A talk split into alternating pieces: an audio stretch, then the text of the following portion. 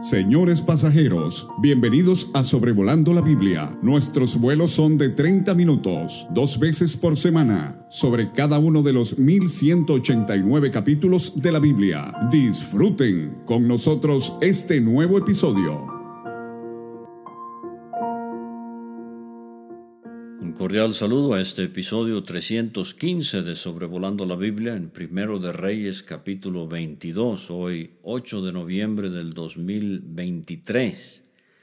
Una nota importante antes de empezar con el contenido del capítulo es que con este podcast concluimos el libro de Primero de Reyes. Eh, desde que David Alves hijo y este servidor David Alves padre Dicho sea de paso, ambos vivimos en México, pero nos separan 1.300 kilómetros. Eh, empezamos este proyecto en octubre de 2021 y nos ha dado profundo gozo ver el interés que tantos hermanos en diferentes países han mostrado en el estudio de las Sagradas Escrituras. Así como hicimos el año pasado, el anuncio es que vamos a tomar unas semanas de receso, de descanso, en las transmisiones de Sobrevolando la Biblia. Agradecemos a nuestro hermano Lacey Ortega de Venezuela por la introducción y despedida de tan alto nivel profesional que nos preparó para estos episodios, y también la familia de David Hijo, su esposa Penélope, sus cuatro hijos Felicity, Matías, Cyrus y Galilea, pacientemente sacrifican tiempo con su papá para que él pueda preparar y transmitir eh, lo que le toca de estos eh, podcasts. Asimismo, su servidor, mi esposa Luisa, muy enferma, por la cual eh, aprecio mucho sus oraciones. ellos pacientemente ah, esperan y apoyan para que este servicio se pueda hacer para el pueblo del Señor. Gracias al auditorio por tanto ánimo que nos dan y sobre todo gracias al Señor, a quien damos toda la honra y gloria. Dios mediante estaremos de vuelta con ustedes en enero de 2024 en el segundo libro de Reyes, si es que el Señor aún no ha venido. Ahora, en este capítulo 22, el último del libro, como he dicho, se cuenta la historia de la batalla de Ramot de Galaad, donde el rey Acab de Israel, en el norte, y el rey Josafat de Judá en el sur, eh, en desobediencia al mensaje divino dado por el profeta Micaías, eh, salen a la guerra contra el rey Benadad de Siria. Este sería Benadad II. En el campo de batalla, Acab, disfrazado, muere de todos modos. Josafat escapa con vida. Eh, también vamos a ver algo del reinado de Josafat en Judá y el comienzo del reinado de Ocosías en Israel. Entonces los primeros 40 versículos tienen que ver mayormente con este profeta llamado Micaías, eh, que profetizó que Acab sería derrotado. El pasaje paralelo en segundo de Crónicas 18, versículos 1 a 34. Dice el versículo 1, tres años pasaron sin guerra entre los sirios e Israel, pero en el tercer año Josafat, rey de Judá, descendió al rey de Israel. Descendió por la fisonomía del terreno, físicamente, pero vamos a ver que también es un descenso espiritual, es un error que está cometiendo Josafat. El rey de Israel dijo a sus siervos, ¿no sabéis que Ramot de Galaad es nuestra y nosotros no hemos hecho nada para tomarla de mano del rey de Siria? Una aplicación espiritual aquí, hermanos, antes de seguir, es qué estamos haciendo nosotros para recuperar terreno espiritual perdido que hoy está bajo el control del enemigo. Mucho en qué pensar. Ahora, eh, Siria, más específicamente, quizás aquí el reino de Aram Damasco, su capital Damasco, eh, fue importante reino en la región de Siria durante el primer milenio antes de Cristo. Eh, sus reyes destacan eh, Benadad I, Benadad II, Asael, que vimos profetizado en el capítulo 19, y Baradad II. Fíjese que hoy el país al norte de eh, Israel y Líbano es la República Árabe Siria. Su independencia en 1946 existe en el presente. Su presidente es Bashar al-Assad, que tomó la presidencia después de su padre. Es solo para traerlo a tiempos eh, modernos. Pero a diferencia de Siria, tenemos que distinguir a Siria, un imperio poderoso, eh, en su esplendor años 911 a 609 antes de Cristo. Y destacan reyes como Asur-Nasirpal, segundo Salmanasar, tercero Tiglat-Pileser, tercero Sargón, segundo Sennacherib y Asurbanipal. Algunos nombres son conocidos eh, por su lectura diaria de la Biblia. Le dice Acab a Josafat, ¿quieres venir conmigo a pelear contra Ramot de Galaad? Esta era una ciudad levita, una ciudad de refugio, Deuteronomio 4, Josué 20. Fue asignada en herencia a la tribu de Gad en Transjordania, al otro lado del Jordán. ¿Se acuerda cuando Rubén, Gad y media tribu de Manasés pidieron a Moisés quedarse de aquel lado del Jordán? Eh, en los tiempos de Salomón era un distrito pero se dividió cuando el reino cayó en mano de los sirios. Hoy su ubicación exacta es desconocida.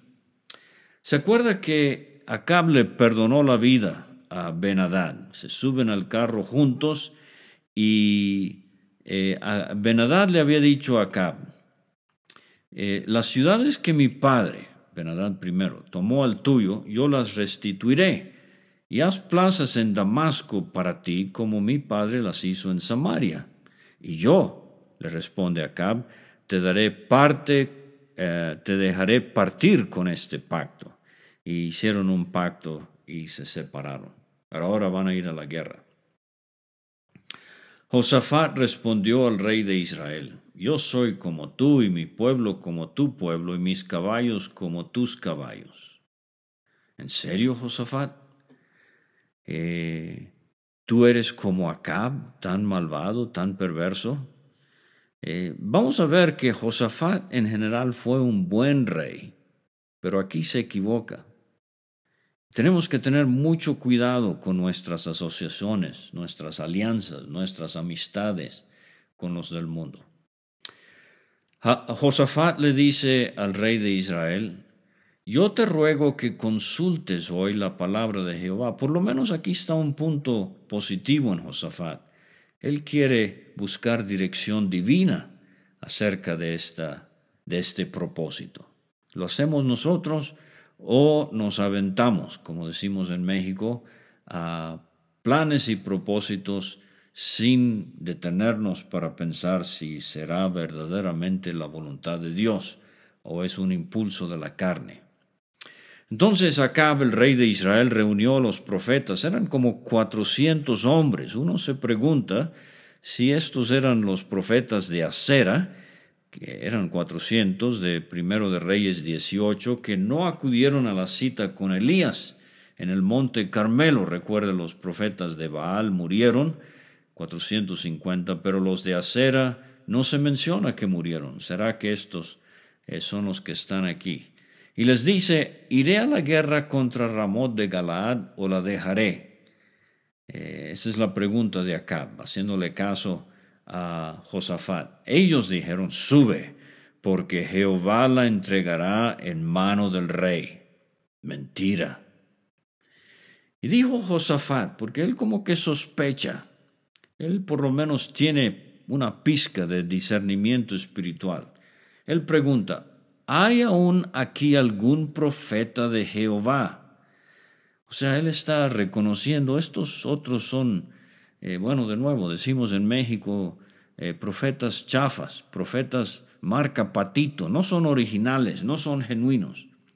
Eh, a quien podemos consultar, dice Josafat. El rey de Israel le responde, hay un varón Mire, el diccionario dice que la palabra varón en nuestro idioma se refiere a un hombre de respeto y de autoridad.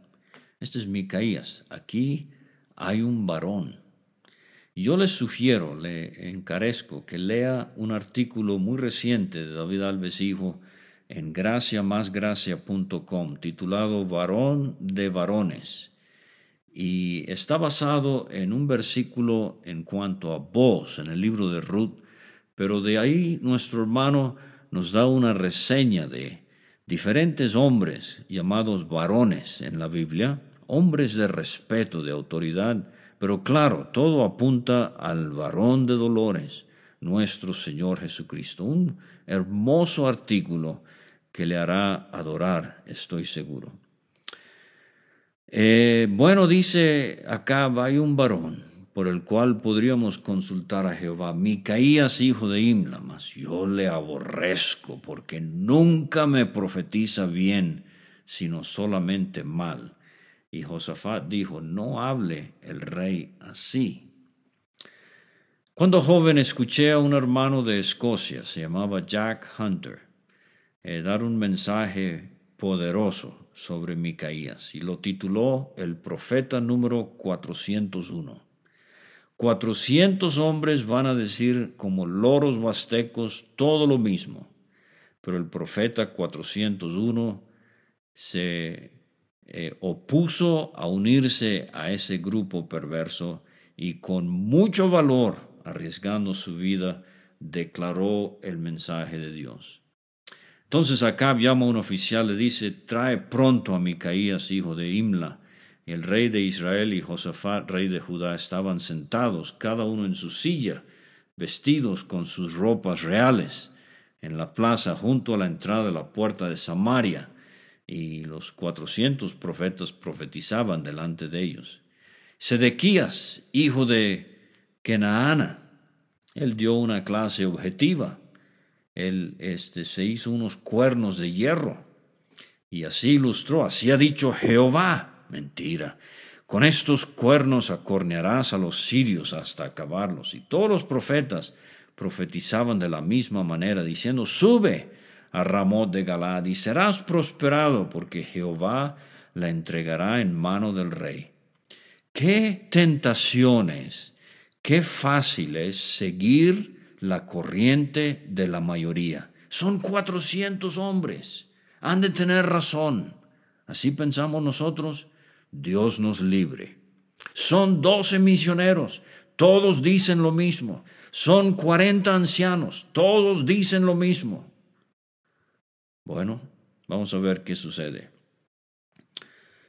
Alguien te está aconsejando hoy, creyente. No hay nada más terrible que un consejero que está fuera de la voluntad de Dios.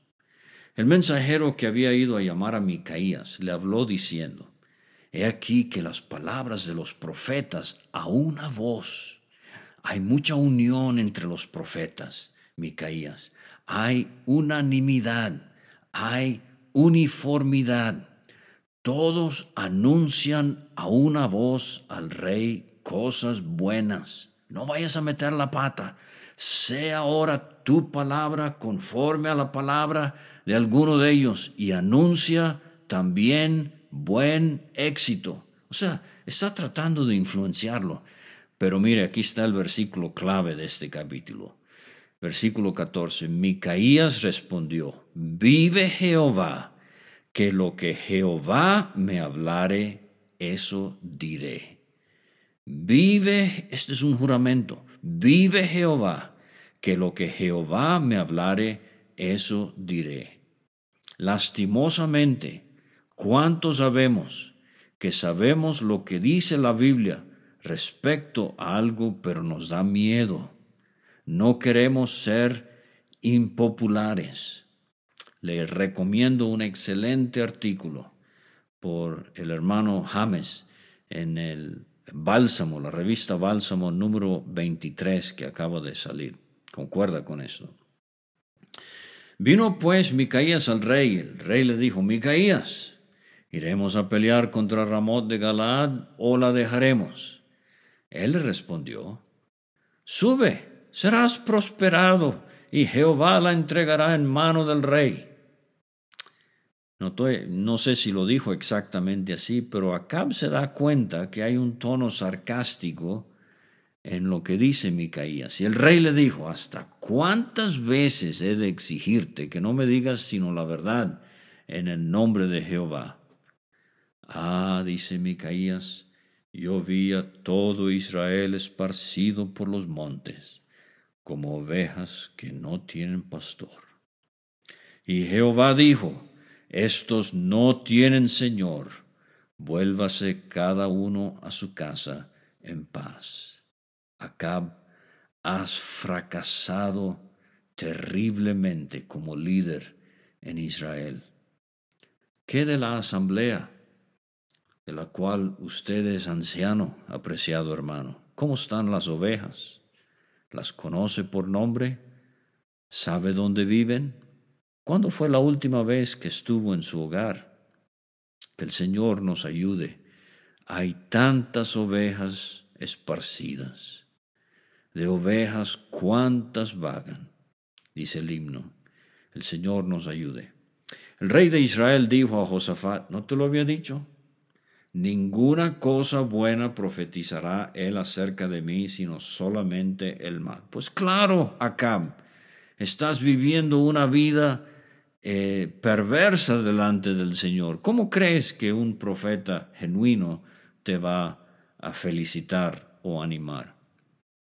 Entonces Micaías dijo, Oye pues palabra de Jehová. Ahora aquí viene un episodio quizás extraño para nosotros pero es un consejo divino que se da eh, en el cielo, o por lo menos es invisible en cuanto a nosotros se refiere y no sabemos exactamente dónde se da, eh, pero no nos percatamos de estas reuniones eh, ni las entendemos.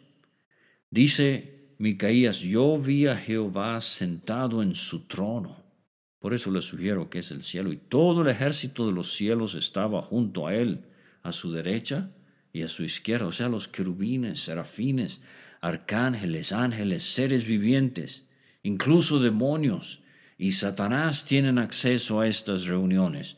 nada más estudie Job 1 y 2. Y por eso le digo que para nosotros es difícil entender esto.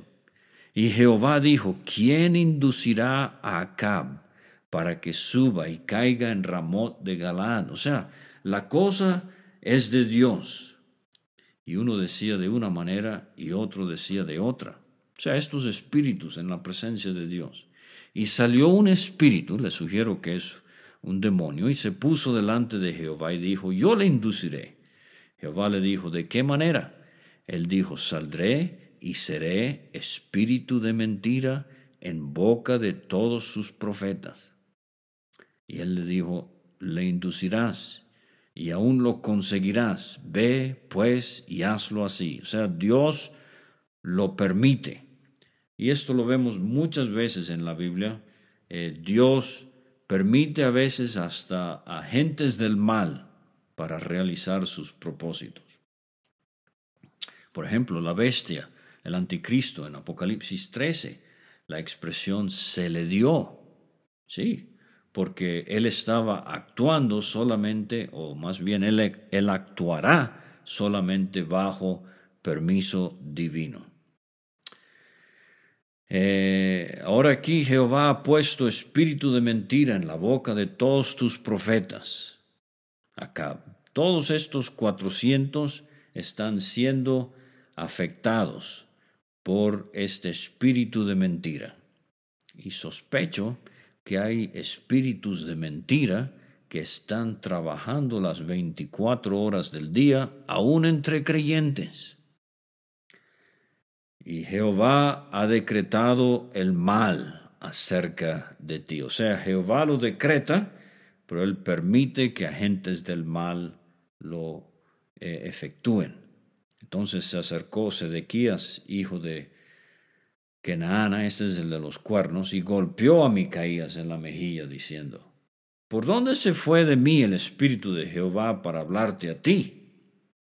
es muy interesante, Micaías no le reprocha directamente, pero básicamente su respuesta es esta, con el tiempo se sabrá quién era el profeta verdadero y quiénes eran los falsos. Micaías respondió, He aquí, tú lo verás en aquel día, cuando te irás metiendo de aposento en aposento para esconderte. Bueno, acá enojado dice, toma a Micaías, llévalo a Amón, gobernador de la ciudad, y a Joás, hijo del rey, y dirás, así ha dicho el rey, echad a éste en la cárcel, mantenedle con pan de angustia y con agua de aflicción, hasta que yo vuelva en paz. Mire, discúlpeme, dispénseme, pero esto sucede todavía hoy. Yo conozco hermanos que están viviendo con pan de angustia y agua de aflicción, espiritualmente hablando. ¿Por qué? Porque predican lo que la Biblia dice sin importarle lo que digan los demás. Micaías dijo, si llegas a volver en paz, Jehová no ha hablado por mí. Enseguida dijo, oíd pueblos todos. Sí, el tiempo dirá que Micaías tenía razón. Subió pues el rey de Israel con Josafat, rey de Judá, Ramón de Galad, Acab le dice a Josafat, yo me disfrazaré, este es el tercer disfraz en el libro, búsquelos, no tengo tiempo ya. Entraré en la batalla y tú ponte tus vestidos. Y el rey de Israel se disfrazó y entró a la batalla. Es increíble que Josafat haya aceptado estos términos. Él con sus vestidos reales resaltaría.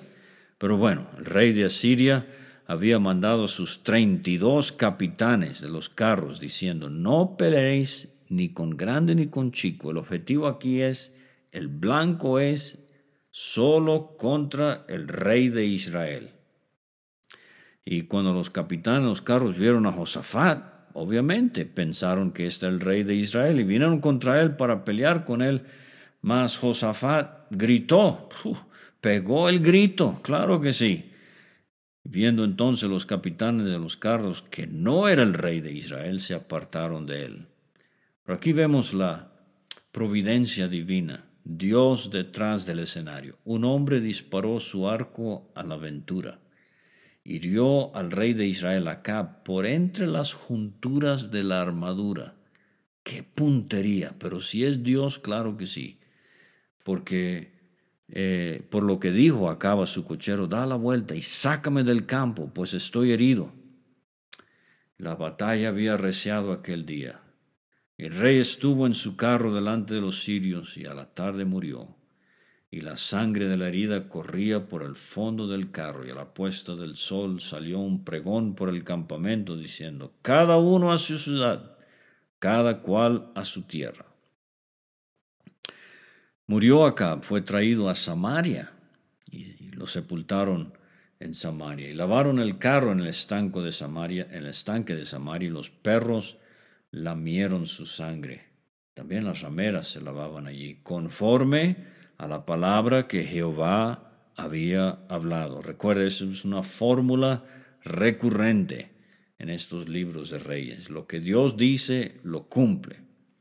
Ahora el hermano William MacDonald nos da una nota aquí que nos ayuda. Esto fue solo un cumplimiento parcial de la profecía de, de Elías. Vimos en el capítulo 21, 19 Elías había dicho, en el mismo lugar donde lamieron los perros la sangre de Nabot, Israel, los perros lamerán también tu sangre, tu misma sangre.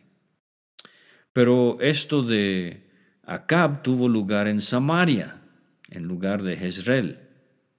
Y esto es debido a que Acab se había humillado. Capítulo 21, versículo 29. ¿No has visto cómo Acab se ha humillado delante de mí? pues por cuanto se ha humillado delante de mí, no traeré el mal en sus días, en los días de su hijo traeré el mal sobre su casa. Y vamos a ver que esto es lo que Dios compasivamente hizo al remitir el cumplimiento completo. en vez de sobre Acab, lo hará sobre Joram, y eso lo vamos a ver en Segundo de Reyes, capítulo 9, versículos 25 y 26 el resto de los hechos de Acab, todo lo que hizo, la casa de marfil, ¿qué importa? Que construyó y todas las ciudades que edificó, ¿no está escrito en el libro de las crónicas de los reyes de Israel? Sí, pero cómo destruyó espiritualmente a la nación. Y durmió Acab con sus padres y reinó en su lugar Ocosías, su hijo. Ahora volvemos por un momento a Josafat, versículos 41 a 50, y de nuevo, por ser rey de Judá, tenemos pasaje paralelo en Segundo de Crónicas 20 del 31 al 37. Josafat, hijo de Asa, comenzó a reinar sobre Judá en el cuarto año de Acab, rey de Israel. Treinta y cinco años tenía Josafat cuando comenzó a reinar, veinticinco años reinó en Jerusalén. Anduvo en todo, el camino de Asa su padre, sin desviarse de él. O sea, lo de Acab y yendo a Ramot de Galaad a pelear eh, fue un error. Pero en general siguió el ejemplo de su padre, sin desviarse, haciéndolo recto ante los ojos de Jehová. Pero tampoco fue perfecto. Los lugares altos donde adoraban eh, dioses paganos permanecían porque el pueblo sacrificaba aún y quemaba incienso en ellos. Y Josafat hizo paz con el rey de Israel. Los demás hechos de Josafat, sus hazañas, sus guerras, no están escritos en el libro de las crónicas y lo hemos dicho ya, no son las crónicas de inspiradas que aparecen después del libro de los reyes. Estos son los archivos de la nación. Pero me gusta el versículo 46.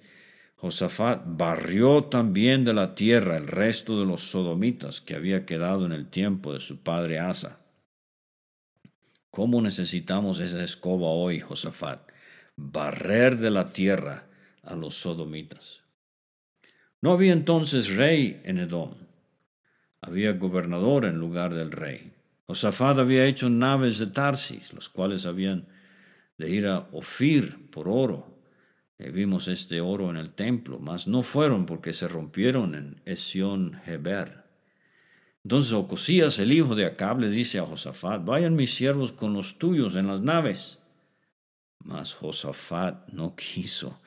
Él había aprendido su lección de no, de no aliarse con hombres que estaban viviendo a espaldas de Dios.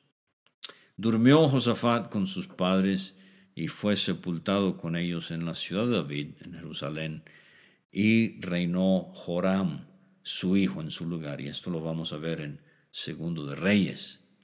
Pero entonces tenemos en tercer lugar en este capítulo el reinado de Ocosías eh, de Israel, versículos 51 a 53. Ocosías, hijo de Acab, comenzó a reinar sobre Israel en Samaria.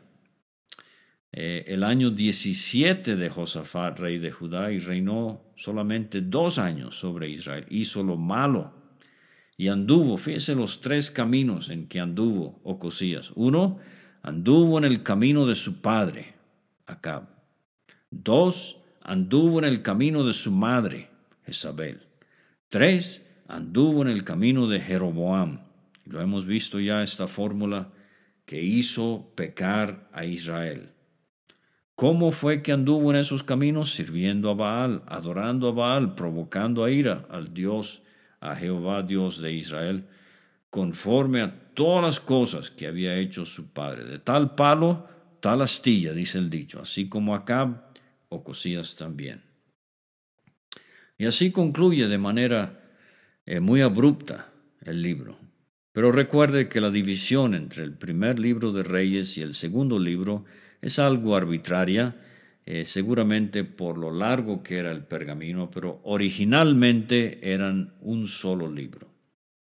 Bueno, para concluir, empezamos el libro de Primero de Reyes con la gloria y la paz del reino de Salomón. Todo Israel disfrutando una monarquía, la tercera monarquía, primero la de Saúl, en ah, primero de Samuel, luego la de David en segundo de Samuel y entonces la de Salomón.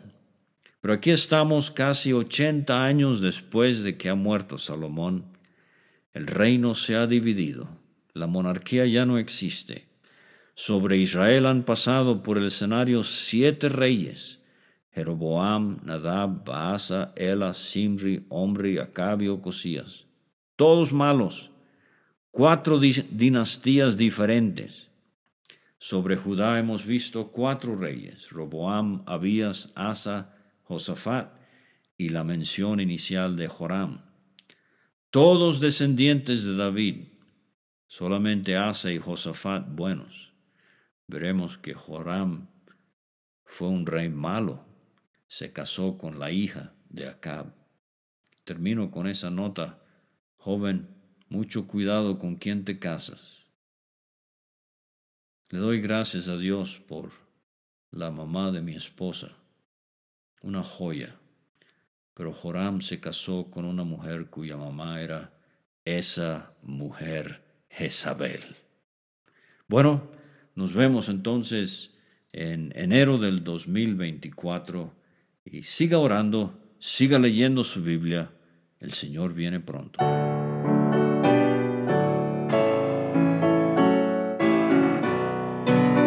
Muchas gracias por escuchar. Puede conseguir todos los episodios de Sobrevolando la Biblia en aplicaciones de podcast como Spotify o Pocket Cast. Para recibir dos audios por semana a su WhatsApp, envíe un mensaje al más 52 322 349 2258 y no olvide añadir este número a sus contactos. Hasta la próxima.